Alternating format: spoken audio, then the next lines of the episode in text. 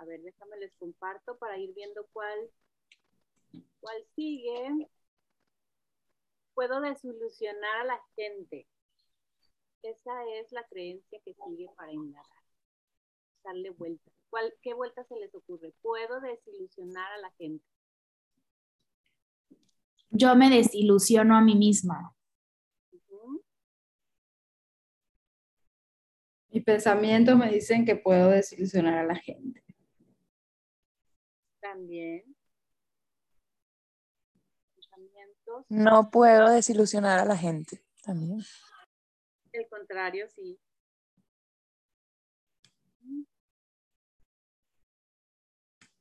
Me desilusiono a mí cuando pienso que puedo desilusionar a la gente. También.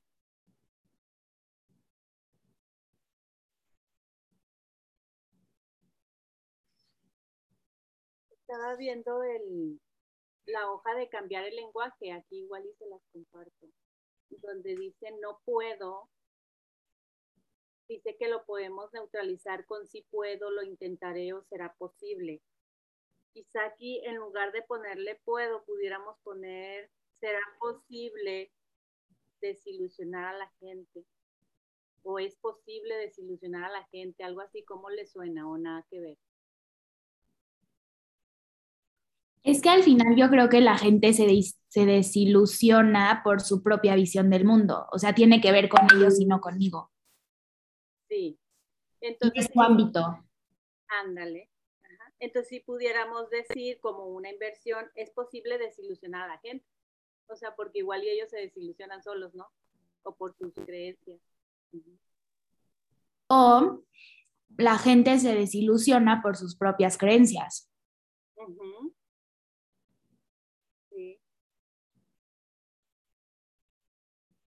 Se les ocurre O también podría ser uh, la desilusión es solamente una ilusión.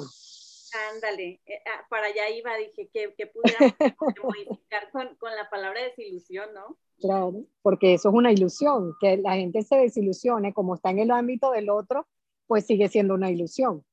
Sí. Está padre. Dice Nancy, es posible que la gente se desilusione. Sí, también. Todos nos desilusionamos alguna vez. Ajá. O sea, y ponerlo así neutral, o sea, todos nos desilusionamos, pero no necesariamente por lo que el otro haga, por lo que yo piense, solo todos lo hacemos. Exactamente. Mis pensamientos me desilusionan, ¿no? También, porque a veces nadie te está diciendo nada, tú solita estás en tu película mental y estás desilusionándote sola, ¿no? Sí.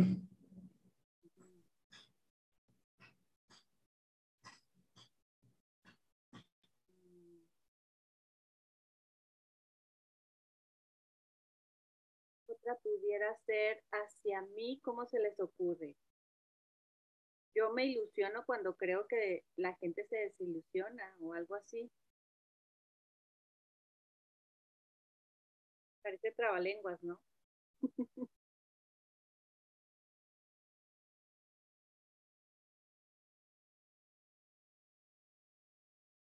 ¿Alguien quiere compartir un ejemplo de vivencia de cómo han desilusionado a la gente o al revés, la gente los ha, se han sentido como desilusionadas de algo o de ustedes mismas?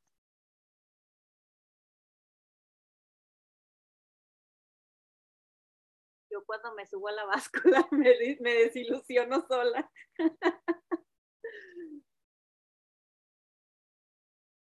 Bueno, Luisa, y también yo creo que la desilusión está, tiene mucho que ver con las expectativas, entonces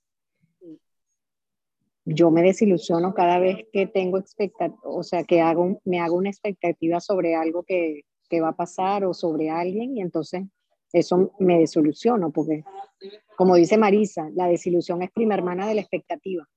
Sí, definitivamente, sí las expectativas me desilusionan, pudiera ser entonces una vuelta. o las falsas expectativas, ¿no? Como poniéndole un poquito de sazón ahí utilizando el lenguaje egoico. Sí, exacto.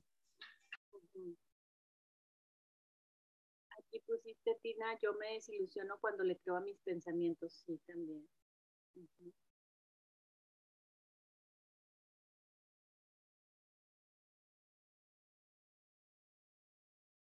¿Alguien recuerda algún ejemplo donde se hayan sentido desilusionadas, pero a la vez hayan comprendido que nada que ver, que era simplemente una ilusión y no tanto una desilusión?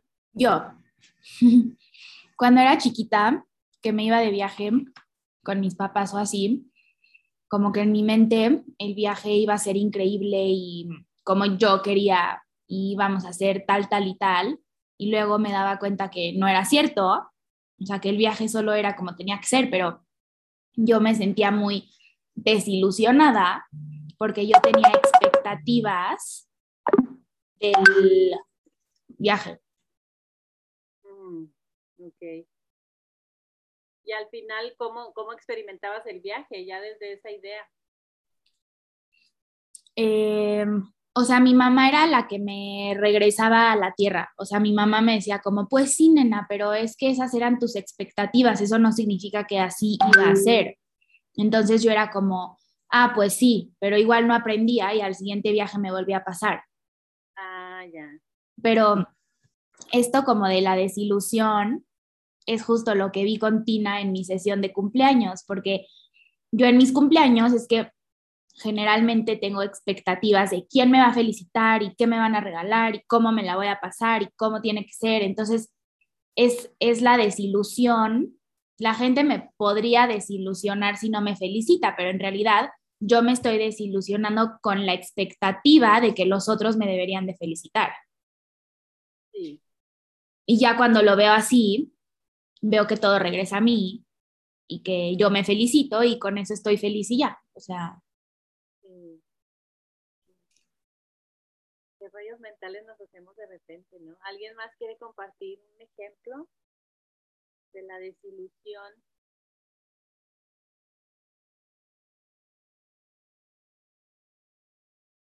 Y como dice Tina, está súper pegadito con las expectativas. O a veces también con la planeación, que planeas algo y que luego no te sale, te desilusionas, pero pues es la realidad. Te estás, al final de cuentas, te estás peleando con la realidad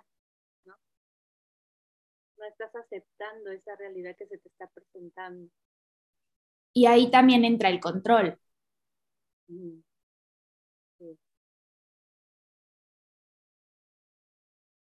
¿Tienen otra vuelta o pasamos a la que sigue? Como que quedó clara esta, ¿no? Ya con todos los ejemplos. La contraria está súper, súper clara. No puedo desilusionar a la gente. O sea, la gente se desilusiona sola final.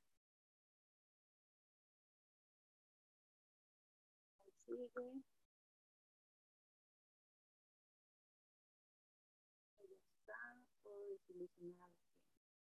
Sigue, no quiero parecer tontola.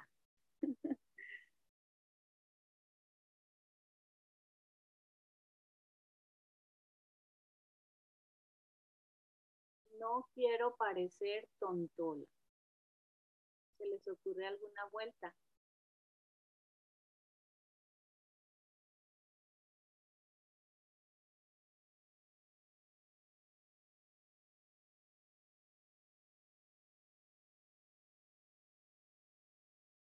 Aquí casi como que el contrario sería, quiero parecer sabelo toda, ¿no? Algo así. Más que todo viene aquí como, no sé cómo, cómo les suene a ustedes, pero yo lo siento como pegadito a, a la apariencia, ¿no? Al aparentar.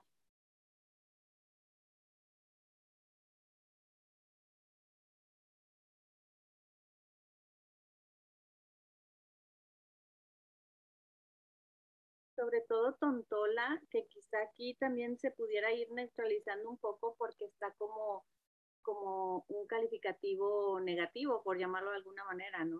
No quiero parecer tontola. ¿O qué significa para ustedes tontola? Digo, para mí significa como tonta, como mensa, como que no sabes.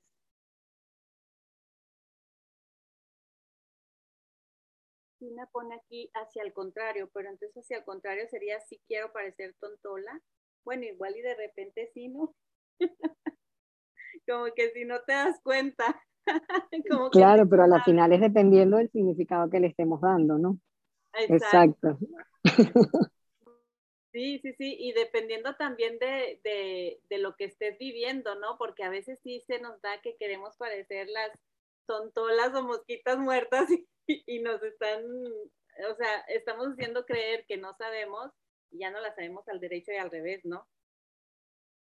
Sí, pero es que a veces hasta da paz hacerte la, la tonta, o sea, la que no sabe o la que es como que ya me da igual, o sea, no tengo que saber, no tengo que, sí quiero, o sea, sí quiero parecer tonta, porque aparte si para los otros parezco tonta, otra vez es su ámbito. No, y también que si, si está activado el cuerpo del dolor, eso de parecer tonta te mete en una víctima. O sea, y entonces se siente rico muchas veces de que soy la víctima, no sé. O sea, me gusta parecer tontola porque entonces soy mi propia víctima. Y todos los demás me soban el lomo porque, pobrecita, yo no sé. Sí, sí, justo como, o sea, siento que si un cliente llega con eso y le da la vuelta, ahí se da cuenta de cómo ella lo está creando. O sea, de que sí es un poco a propósito, aunque no se dé cuenta. Exacto. O sea, hay una ganancia. Ajá. Otra entonces también pudiera ser otra vuelta, puedo parecer tontola. O sea, porque la original es no quiero parecer tontola, pero entonces puedo parecer tontola. Y ya se empieza como a neutralizar, ¿no?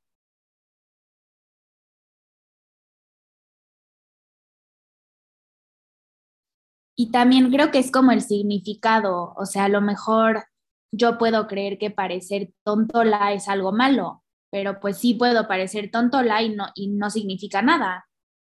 O sea, no me define. Exactamente.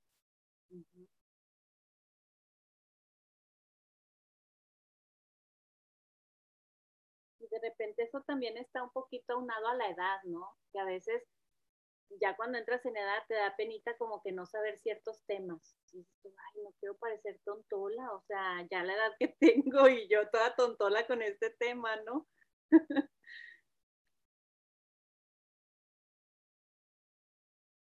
y sí lo que dice Nancy está padre, me permito ser o parecer tonta, tontola. Ay, sí, qué padre. Me permito parecer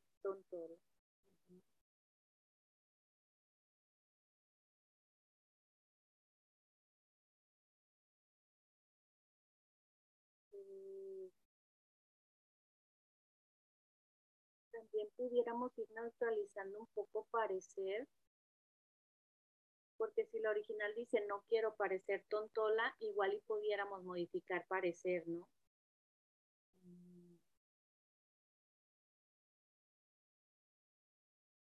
Elijo ser,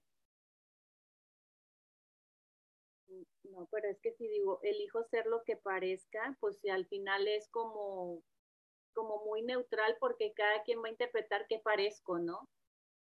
Igual y también, pero yo quería como quitarle un poquito el parecer, a ver si se puede neutralizar diferente. Dice Nancy, permito que me perciban como ellos quieran. Ándale, también.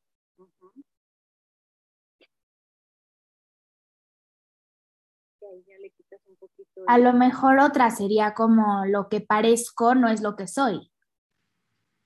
Ay, qué bonita está esa. Te recuerda que no somos este cuerpo, que no somos ninguna identidad.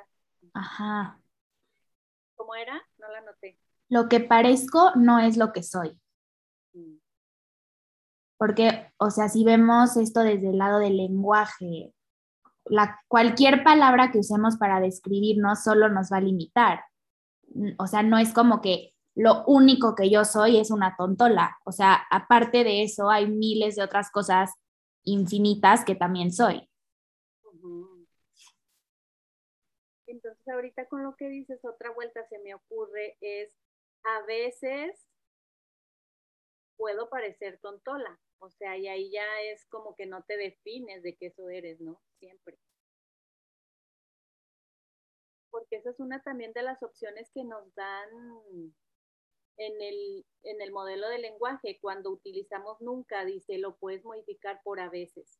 Entonces, aquí haz de cuenta, no quiero parecer tontola, suena como que, bueno, dependiendo del contexto, pero puede sonar como que nunca quieres parecer así. Entonces, a veces quiero parecer tontola o a veces puedo parecer tontola. O con la inversión que planteó Andrea, eh, lo que creo que parezco no es en lo que verdad, no es lo que de verdad soy, porque al, final tontola no es una realidad, es, un, es una etiqueta que yo le estoy poniendo a una, no sé, una situación, una actitud, lo que sea. Ajá, sí. Lo que creo que parezco no me define, algo así, ¿no? como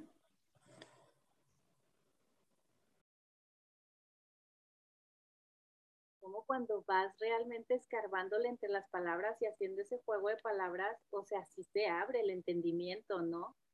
No sé, yo sí siento así como que sí se abre todo un abanico de posibilidades diferentes de ver la creencia y sobre todo de relacionarte con las palabras.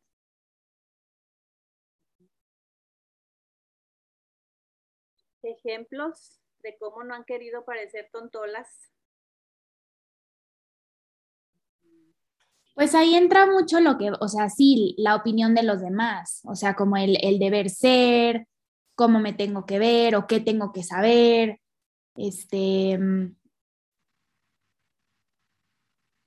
no sé, a mí se me ocurre como cuando trabajé por primera vez en un restaurante en la cocina, que todos, yo iba de practicante y todos pues sí tenían experiencia y a mí me preguntaban cosas que yo no sabía y yo sentía que yo debería de saber, pero no, pues no debería de saber porque nunca había tenido esa experiencia.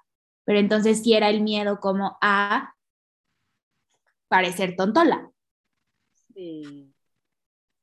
Nancy dice que cuando da sesiones, ay Nancy, yo me acuerdo de una vivencia que tuve y ya estaba casada y fuimos a comprar mi esposo y yo un carro en pagos entonces, yo no sé si se me fue la onda o yo no asimilaba bien las palabras o yo no sé. Pero yo me acuerdo que le pregunté al Señor, y entonces, ¿cómo, que, cómo van a quedar los pagos? ¿Van a ser menstruales? Y, mi esposo se me queda viendo así, y luego le digo yo, ¿qué? ¿Qué tiene que pregunte? No se dicen menstruales, se dicen mensuales, y yo, ¿en serio? O sea, se me fue la cabra completamente y dije yo, wow, o sea, como con una palabra realmente si te ves como tontola o ignorante, ¿no? Pero yo bien ajena, de cuenta y yo, ah, sí, ¿verdad? Mensuales. No, mensuales, ah, sí, o sea, ahí sí me vi muy tontuela. Y a veces así con las palabras, cuando creemos que se dice de cierta manera y lo dice, ah, no se dice así,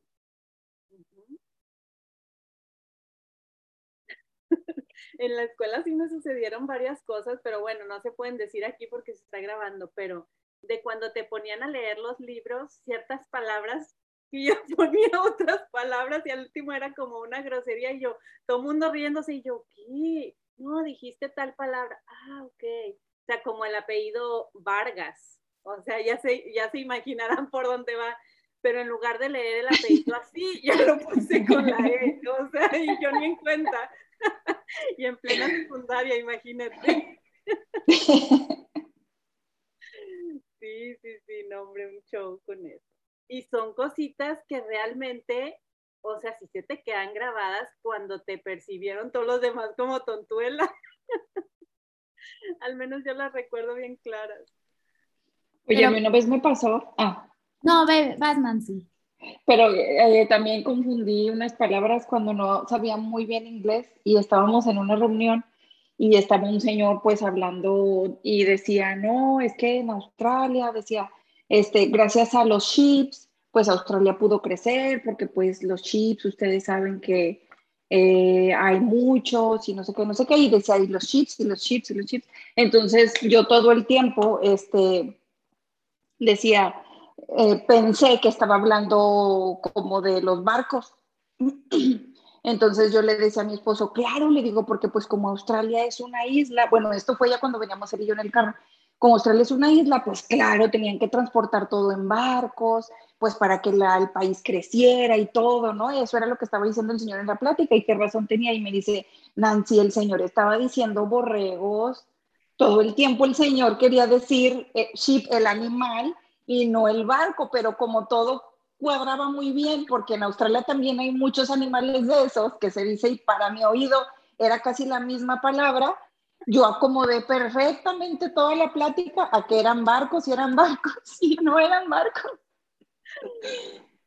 ¿Y cómo te das con la pinta tú acomodando a tus ideas y nada que ver? Es algo completamente ajeno a lo que estás pensando, ¿no? Sí, y creo que todavía es fecha que pueden decir las dos palabras y, y, tengo que tener una referencia de otra cosa porque como que no la sé pronunciar bien y, y me puedo equivocar todavía. Entonces, pero bueno, pues ahí sí, sí me pasó. ¿Alguien más quiere ah, ¿Ibas a decir algo, Andrea, antes de... Sí, solo que más que pensar en dónde yo me, bueno, no, sí tengo un ejemplo buenísimo de cuando me he sentido tontuela, que fue la semana pasada. Ahorita que entré a la universidad, no sé si ya les conté, pero bueno, hicimos un, tengo un proyecto de finanzas que es un proyecto para una inversión. Entonces, yo soy la típica que me gusta tener como a mi equipo bajo control y como que todo muy organizado y quién hace qué y mándamelo a mí y yo lo checo y así. Y ya, este, terminamos el trabajo un día antes y yo dije, ah, pues yo se lo mando al prof. Entonces ya lo junté, quedó perfecto, lo mandé. Y luego el sábado que llegué a México de Estados Unidos, prendo mi celular y tengo un mensaje de las de mi equipo de que el prof nos puso cero porque lo mandaste en numbers en vez de en Excel. Yo dije, no, qué tonta. O sea, tanto que estuve diciéndolo, checándolo una semana, viéndolo, para que me pongan cero por esto. Y me sentí muy tonta. Entonces fue más también la pena como de que qué van a decir ellos de mí, que qué tonta soy o qué. Exacto, y sobre todo porque no, era, no eras nada más responsable de, de tu tarea, sino era en conjunto, ¿no? Ajá. Hasta me hice una sesión porque me sentí súper mal. Sí, qué trauma. Entraste en trance, Andrea, con eso. ¿Alguien más quiere compartir ejemplos tontuelos o al revés, ejemplos donde se hayan querido sentir las aviondas y luego quedaron al descubierto de que no sabían?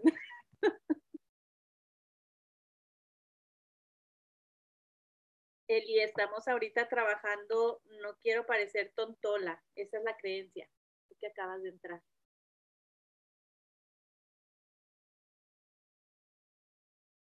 Y estamos también compartiendo vivencias tontuelas.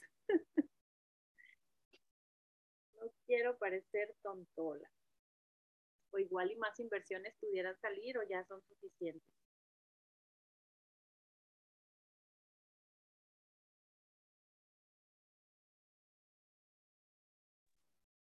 Yo tengo una. ¿Se escucha? Sí.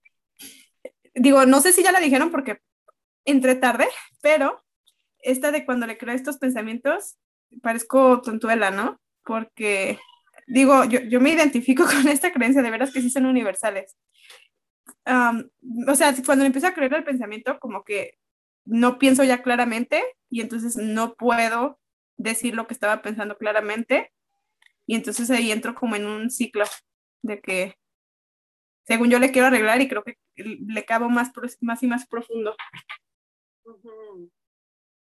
Y no sé si les pasa a ustedes con sus clientes, bueno, y nosotras mismas cuando nos hacemos sesiones, pero cuando el cliente llega al entendimiento y le llega ese aha que luego hasta le da risa y vergüenza de decir, ¿cómo estaba aganchado con eso? O sea, sí les llega a dar como vergüenza de ajena, de cuenta de que, ¿cómo estaba clavado con eso? O creyéndome eso sin nada que ver. O sea, si te llegas a sentir como que, ¿qué, en qué estabas? De cuenta. Sí, como que hasta sí da risa a veces.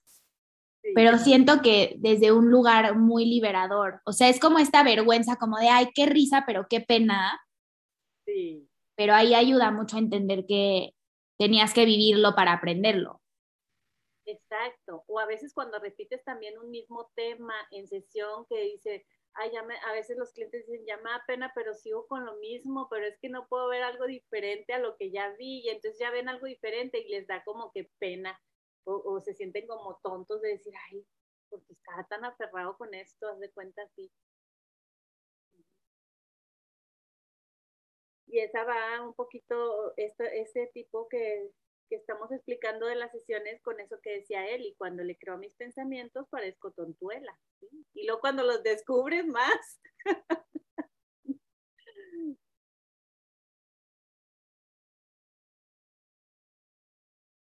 bueno, si alguien quiere hacer más inversiones o dar un ejemplo, no pasamos a la que sigue. Ahora sí andamos bien pilas, bien rápido. La semana pasada creo que nada más vimos una creencia o dos, ya ni me acuerdo. Estábamos estamos en otro rollo. A ver. Sigue. Hay demasiado que hacer.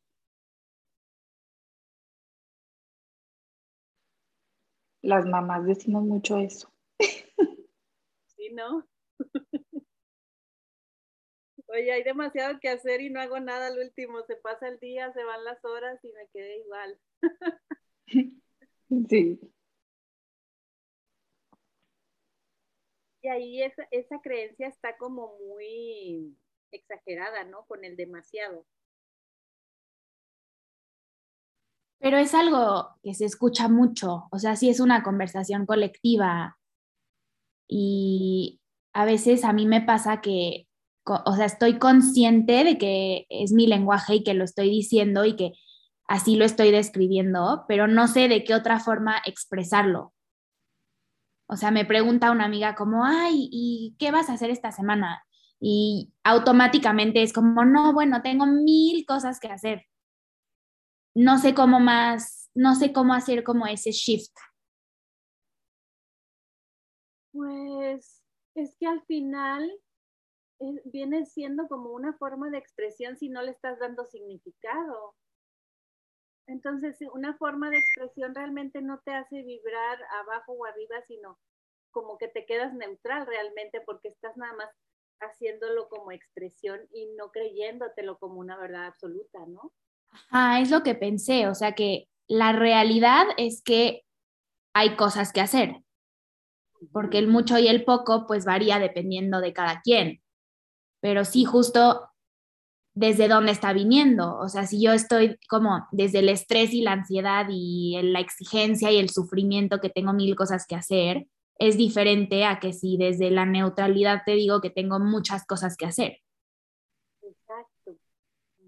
O también hasta puedes estar desde la paz de repente, ¿no? Eh, por ejemplo, en lugar de decir que hay cosas que hacer, como hay demasiadas cosas por aprender, o sea, pero desde la paz de decir, ay, qué rico, o sea, yo me la puedo pasar aprendiendo y, qué padre, nunca es demasiado, haz de cuenta. Hay demasiado, pero nunca es suficiente.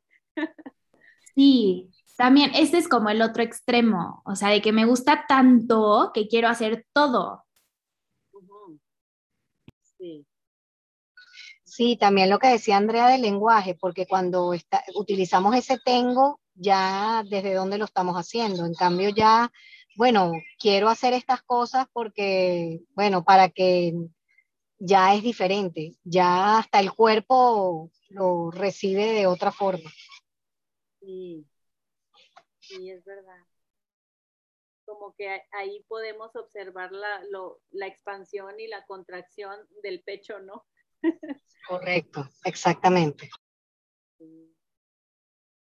No, y si no lo ves como negativo, tú dices, pues sí, o sea, lo ves como, como que lo aseveras y dices, sí, hay demasiado que hacer, pero ya no te ganchas con que tengo que hacerlo o no lo he hecho o me recrimino porque no lo he terminado y todas esas, esas cuentos que siguen, ¿no? Dependiendo del significado que le estás dando.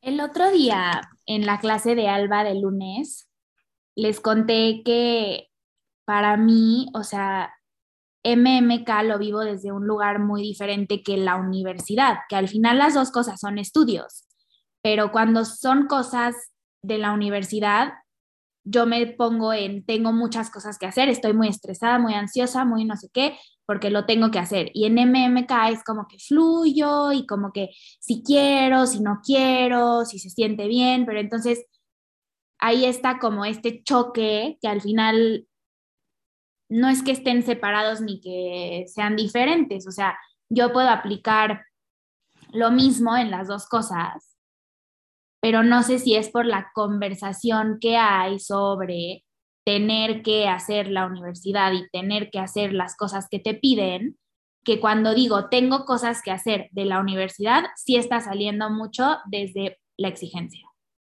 Sí, porque también en la universidad pues te, te, califican y pasas o repruebas y así, y acá en MMK no es tanto así. O sea, sí hay la evaluación del examen oral, pero sabes que todas las sesiones son perfectas y que si tú ya has practicado no tienes por qué reprobar.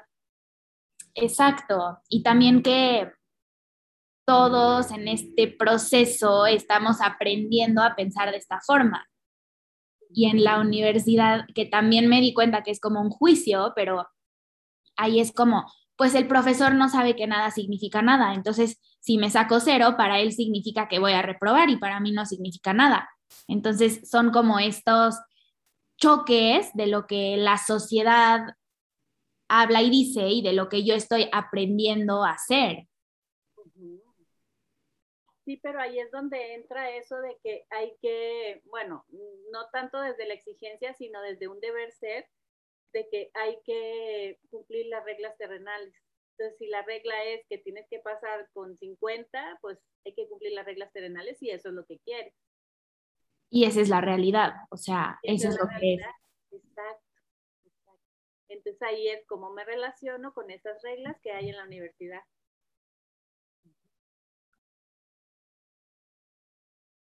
Otra vuelta que se me ocurre con hay demasiado que hacer, pudiera ser mis pensamientos hacen demasiado. ¿Cómo les suena?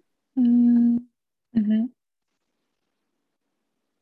Oye, y si lo cambiamos por hay demasiadas cosas que me inspiran a hacer, pudiera ser. Sí. Está increíble. Porque pues, sí, ¿verdad? Hay, hay demasiado que me inspira a hacer, ¿no? o sea, pues ya cuando ya veo la casa toda sucia, me inspiro a barrer, ¿no?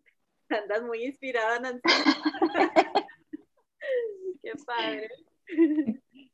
Hay demasiado que me inspira a hacer, sí. Porque no necesariamente cosas, sino libros, personas, testimonios, películas, etcétera.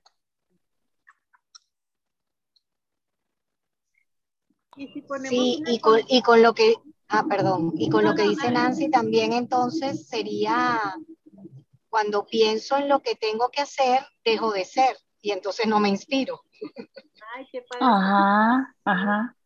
Cuando pienso en todas las cosas que tengo que hacer, dejo de ser yo y pierdo esa inspiración. O sea, no, no, me, no me centro en lo que realmente soy. Sí.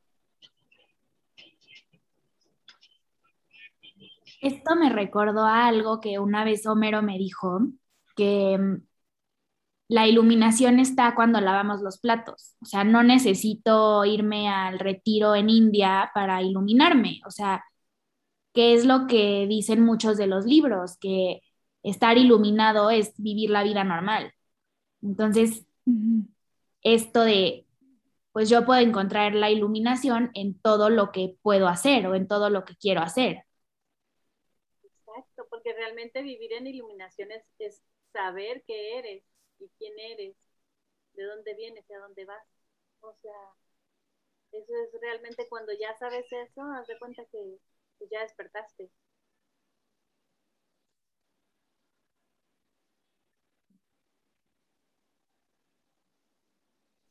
Y también creo que aquí digamos, entraría un poco el desapegarse, porque entonces eso de que tengo demasiado que hacer es porque me apego a este cuerpecito, a esto que creo que soy.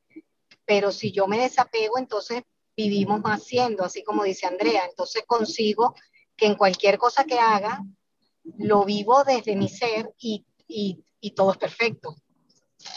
No me parece que, que cargo este, esta maleta de cosas que hacer, sino que voy fluyendo con lo que va viniendo. Sí, y cuando llegas a ese entendimiento, Tina, entonces aquí se me ocurre que pudiéramos darle vuelta a hay poco que hacer. O sea, porque realmente cuando ya... Exacto. ay, no. O sea, es que no hay nada que hacer, todo está hecho. Exactamente, qué rico, ¿no? Exacto, claro, porque es que ya todo está creado, entonces yo no tengo que hacer nada, simplemente ser, como dice Alejandra. Ajá, es lo que iba a decir, que lo que dice Ale mucho, como no hagas nada y todo aparece para ti. Correcto, correcto. y porque estas cosas que hacer pasan de el tengo tantas cosas que hacer a una elección, o sea, cuando entiendes que que no eres todo lo que tienes que hacer, sino que esos son posibilidades y que está dentro de tus elecciones eh, poderlas, o sea, tenerlas como un deber o como una elección, entonces ya se minimiza la exigencia que le asocias a esa tarea. Sí, entonces una vuelta ahí sería, hay elecciones que hacer. O sea, y tú las eliges al final. Exacto. Exacto, yo elijo qué hacer. Exacto. Ajá, esa está buenísima. Yo elijo qué hacer, está buenísimo. Y ahorita que, que, le di la vuelta, hay poco que hacer con lo que dijo Tina, pues entonces ya le das otra vuelta y no hay nada que hacer. Esa sería también otra vuelta, ¿no? Exacto.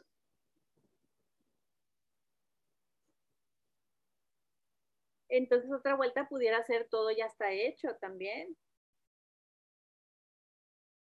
Sí, y es, eso es trabajar con el tiempo cuántico. O sea, a mí me ha servido mucho también cuando estoy así de que estoy haciendo esto, pero ahorita tengo que hacer esto, pero luego lo otro, es como, a ver, me enfoco en lo que estoy haciendo ahorita y lo que tengo que hacer después ya está hecho también, porque todo está pasando ahorita. Sí.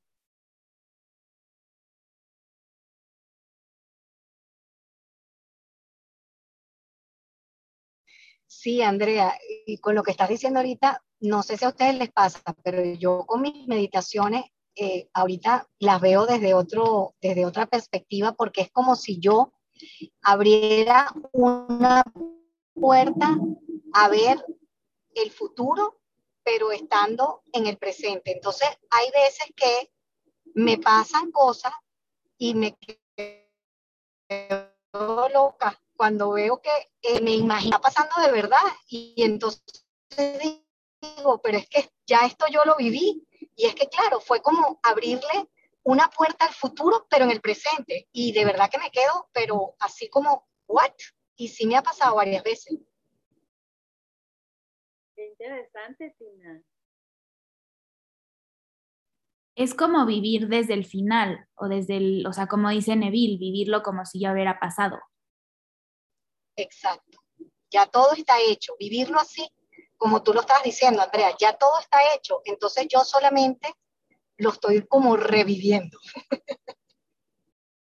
Lo estás seleccionando, estás poniendo tu, tu ojo ahí observador y entonces eso es lo que está sucediendo. Yo hasta tengo un post-it en mi refri que dice no hagas nada. Y cuando entre como al rush de que según yo tengo que hacer mil cosas, como que lo veo y me acuerdo que la verdad es que no tengo que hacer nada y que el único lugar en donde estoy haciendo mucho es en mi mente, porque mi mente es la que cree que hay que hacer, hay que hacer, hay que hacer y es donde más se gasta energía. Entonces, da mucha paz como estarnos recordando que no hay que hacer nada y que todo ya está hecho. Y cuando lo vio mi mamá en el refri, me dice, ¿cómo que no hagas nada? Ah, qué huevona. qué floja. Y yo, sí, ma, este, nada, es un recordatorio. Pues Eso está buenísimo. Eso sí está bueno. Es que le tendríamos que explicar que la no acción también es una acción. Exacto, o sea, me hubiera tenido que sentar a explicarle el no hacer nada, o sea, qué significa para mí, pero no tenía ganas. Ya, igual y no te iba a entender tal vez en ese momento. Ajá, exacto. No, niñita, esos son pretextos y excusas baratas.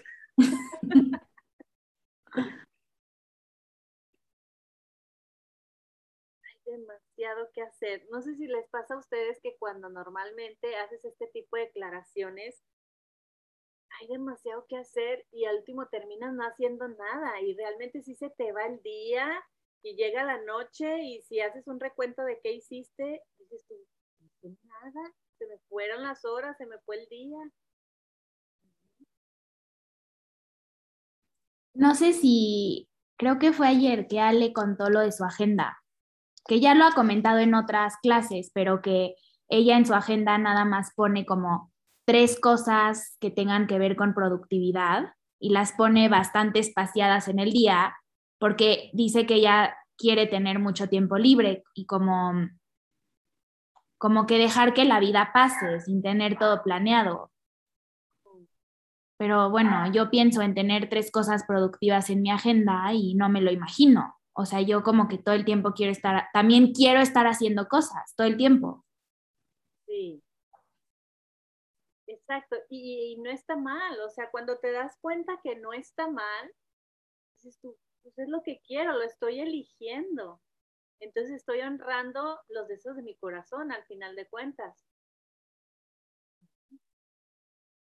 A mí me cuesta como sit still, o sea, como que yo nunca veo la tele porque siento que podría estar haciendo algo más productivo, que a lo mejor también me podría hacer una sesión de eso, pero, o sea, la gente es como, ay, no, es sábado y me quedé en mi casa echando flojera y, y yo es como que a mí me cuesta trabajo sentarme a, hacer actividades de ocio, como que siento que quiero estar haciendo algo productivo, pero porque me gusta. O sea, entonces que no te inviten a, a, escuchar comediantes porque vas a decir, no, yo para qué quiero estar oyendo chistes. Ajá, no, casi que sí, o sea, como que me encanta mi rutina. Entonces, cuando me dicen, te invito al cine, es como, no, pero pues yo ya tenía planeado que hoy iba a leer mi libro toda la tarde, o sea. Sí. Pero qué bonito cuando te das cuenta y no te, no usas tu látigo invisible para decir que está mal o que qué aburrida o que otros dicen esto, lo otro de ti, sino que honras tu palabra y los deseos de tu corazón y, y estás a gusto con eso. Sí, que sí me ha pasado. Hace mucho no me pasa, pero que es como esta conversación conmigo de que yo debería de querer salir a socializar más y yo debería de querer hacer más cosas divertidas, según yo. Pero, ajá, porque yo me sentía como rara. O sea, como hay la rara que prefiere quedarse en su casa que salir. Pero, o sea, de hecho ahorita que lo dijiste me acordé y es que ya no me ha pasado. O sea, como que es esta parte de estar alineada y de escucharte y ya. Entonces ahorita con eso que acabas de decir, se me ocurrió una vuelta de decir, soy selectiva con lo que hago. Al final... Ay, esa está buenísima, sí, esa está muy buena. O, o, como con lo que decías también, Andrea, que ya no te gustaba tanto socializar o así, no, pues es que también eres selectiva de con quién te juntas o con quién sales. Ajá. Entonces cambias esa etiqueta de que soy antisocial por soy selectiva y está como que más amorosa, ¿no? Más funcional.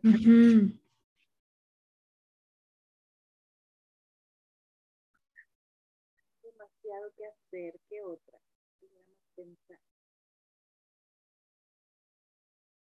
Pues otra es igual, como que yo escojo lo que quiero hacer.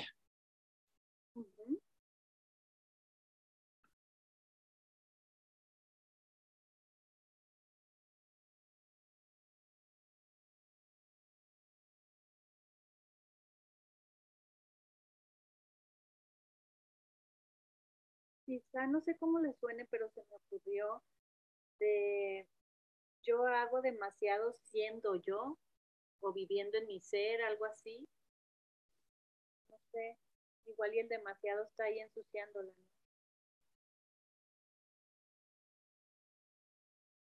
Yo hago demasiado cuando vivo en mi propósito del ser, algo así. Porque ya te estás quedando ahí en lo que eres, ¿no? En lo que elegiste. Es que eso es un poco como lo creo que lo decía Maturana, que ser es hacer. Entonces es eso, yo estoy haciendo siendo y estoy siendo haciendo también. Aunque no esté haciendo nada porque no hacer también es hacer. Qué bonita está esa. Me gustó. Se oye enredado, pero desenreda. Sí. sí. Y con lo que decía Andre también, eh, es que esto, porque ella decía, eh, salir a hacer cosas más divertidas o que la gente puede decir, ay, qué aburrida, que prefiere quedarse leyendo o lo que sea, pero al final la diversión también es una perspectiva, entonces divertido desde, los, desde la óptica de quién. Para ella es divertidísimo quedarse terminando de leer el libro que le encanta y para el otro es divertidísimo ir al cine y las dos cosas están bien. Entonces, eso también, esa vuelta que ella dijo de Em, escojo lo que quiero, está súper adecuado porque pues cada uno también escoge lo que quiere y está bien. Sí. Está súper lindo. Y te hace quedarte en, tu propósito realmente. Exacto. Sí, creo que en esta creencia hay muchas inversiones entre el ser y el hacer, que a mí me encanta eso, o sea, cuando llegan clientes como de, es que eh, tengo que hacer todo esto y quiero hacer todo esto. Ah, ok, sí, pero ¿quién está haciendo? O sea, es, yo creo que primero hay que ser y después lo que hay que hacer se va dando solito. Que cuando me enfoco en que tengo que hacer, pero no estoy siendo. Y se siente, o sea, entonces una vuelta sería, cuando pienso que hay mucho que hacer, no estoy siendo. O, también, está buena esa que dijiste, o también se me ocurre una así como que cortita, hago lo que soy. Ajá. Lo que está haciendo en ese momento, ¿no? Porque es como casi como lo que vibras atraes. Sí. Entonces, digo, hago lo que soy, realmente lo que soy lo que hay en mi interior es lo que se me está presentando en mi exterior. Sí. Hago lo que soy. Y o eh, de la vuelta esa que comentaron de cuando estoy haciendo, no estoy siendo, puede ser también cuando estoy haciendo desde la exigencia, no estoy siendo quien quiero ser. Ándale. Sí. Porque si estás haciendo desde la elección, pues bueno, genial. Pero si estoy haciendo porque, ay, tengo que hacer demasiadas cosas, ¿y quién está haciendo realmente haciendo todas esas cosas? desde la ansiedad, desde la exigencia, desde eh, el miedo, desde el temor de, de qué puedan decir de ti si no estás haciendo también. Exacto. Siempre, mm. siempre y cuando le des ese significado, sí, pero también acuérdate que a veces funcionamos desde la exigencia como para impulsarnos o motivarnos. Y entonces, en ese ejemplo, si pudieras estar siendo tú, pero utilizando esa vibración de la exigencia como para impulsarte. Entonces, al final, sí está, sí está bien, siempre y cuando te estés relacionando con ese significado. Claro. O sea, siempre y cuando la exigencia esté en amor y no en, y no en miedo. Exactamente. Claro. Exacto. Pero es que luego también creo que cuando soy, me doy cuenta que no tengo que hacer casi nada. O sea, es como cuando no estoy conectada con este ser y solo estoy viendo lo material y el mundo físico, estoy en el rush, en el hacer, hacer, hacer, hacer, hacer, pero cuando puedo conectar conmigo, me doy cuenta, o sea, como que se desaparecen las cosas que yo creía que tenía que hacer porque creemos que tenemos que hacer para ser, pero en realidad primero somos y después se hace lo que, se lo que haya que hacer. Sí, te van llegando las cosas que hay que hacer, ¿no? Claro, pero desde las dos perspectivas sigue siendo. Lo que pasa es que en una eres un ser en conexión con el amor y en otra eres un ser o estás siendo en conexión con el miedo o con el ego. O sea, no dejas de ser por hacer. Lo que pasa es que dejas de ser amor por hacer. O sea, por hacer desde, desde, desde el miedo, desde la exigencia del miedo. Pues más, bien te identificas con un rol. Ajá, ok. Mm. Sí, o sea, sí. Creo yo creo que... Ay, va, Tina. No, no, que aquí lo que hablábamos el otro día, Andrea, que también que creo que nos estamos quizás, es que con qué intención es, esto. A la final la intención aquí también tiene mucho peso, porque ¿cuál es mi intención en este hacer y hacer y hacer? ¿Cuál es la intención? Y sobre todo también, Tina, ¿desde dónde sale la intención? Exacto. Ajá. Sí, que tiene que ver con todo lo que estamos diciendo, porque a la final queda ahí, bueno, desde dónde estoy saliendo, cuál es mi intención. Este, lo importante es tener claro el qué y el cómo ya vendrá, o sea, como esto de que estamos diciendo que a la final es que todo de verdad está hecho.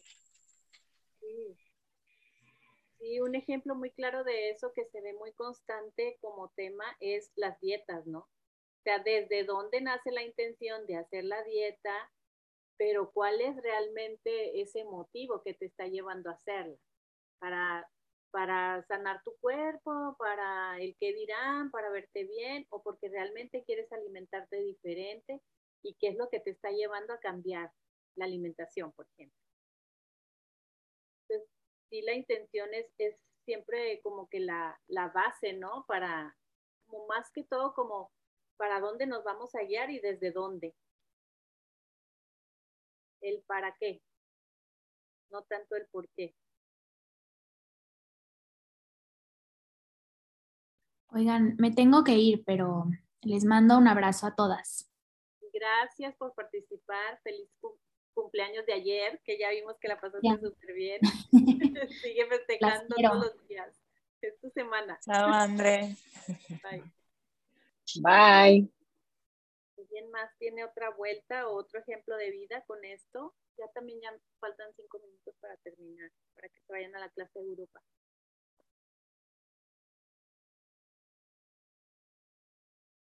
Qué bonita esta, esta creencia, ¿eh? Dio para mucho. Hay demasiado que hacer. Sí, yo nada más quería comentar de esa creencia, lo que entre lo que decía Andrea y la otra compañera que dijo lo de Maturana, es como aquí es bien importante la meditación, también practicar la verdad, porque como que cuando meditas, te acuerdas que no tienes que hacer mucho. Bueno, a mí me ha pasado que hago la meditación y cuando la termino de hacer, recuerdo que esto que están diciendo, que ya todo está hecho, que no tengo que hacer mucho, que de mí no depende nada y así. Y cuando no medito, o sea, cuando no me doy el tiempo, perdón, de meditar, eh, estoy acelerada, estoy pensando que es mi culpa, que no he hecho la comida, que, O sea, como que sí ayuda en mucho meditar porque te recuerda que solo tienes que ser ya como que te regresas más al momento presente, ¿no? Ajá, sí, sí, sí, sí. Yo la verdad es que durante dos años medité y ya me estaba dando por vencida porque yo no, nunca entré en ningún curso de meditación ni nada, solamente seguía así algunas meditaciones de Ale o escuchaba mi respiración. O sea, yo no fui como muy lírica o no sé cómo se diga, o sea, lo que pude hice hasta que dije, no, se me hace que yo no sé, o sea, se me hace que no, esto no es para mí. Y ya de cuenta que un día, pum, así, empecé a sentir el cambio, pero sí tuve que darle durante dos años hasta que ya me, me hallé y encontré los beneficios. Y creo que uno de los beneficios es ese. Es una herramienta muy bonita la meditación. Eh, sí sobre eso y decían que eh, el enfoque de la meditación es como para activar tu observador más que otra cosa. Y se me hizo como que tenía sentido realmente. Porque entras en conexión. Sí. Alguien iba a comentar algo, no sé quién. Y Cheyeri, creo. Ah. Sí, que un cirujano acá español, en un video que tiene en YouTube, comenta que la meditación, o sea, que lo más importante dentro de los procesos de conocimiento es el silencio y, bueno, dentro de eso también la meditación. Porque a un pianista como súper famoso, otros pianistas imitaban su misma partitura y no lograban hacer que sonara exactamente igual o tan melodioso como lo hacía él.